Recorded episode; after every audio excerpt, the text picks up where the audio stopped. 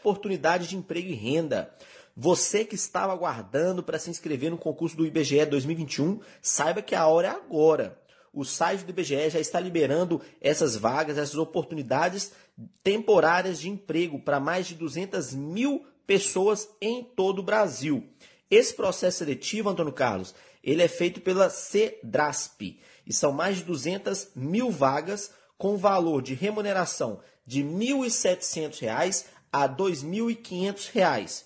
Agente censitário municipal, agente censitário supervisor e recenseador são as vagas disponíveis, que vão de 25 horas semanais a 40 horas semanais. E as inscrições para o censo 2021 é www.ibge.gov.br. Para a Rádio Itatiaia, Matheus Pontelo.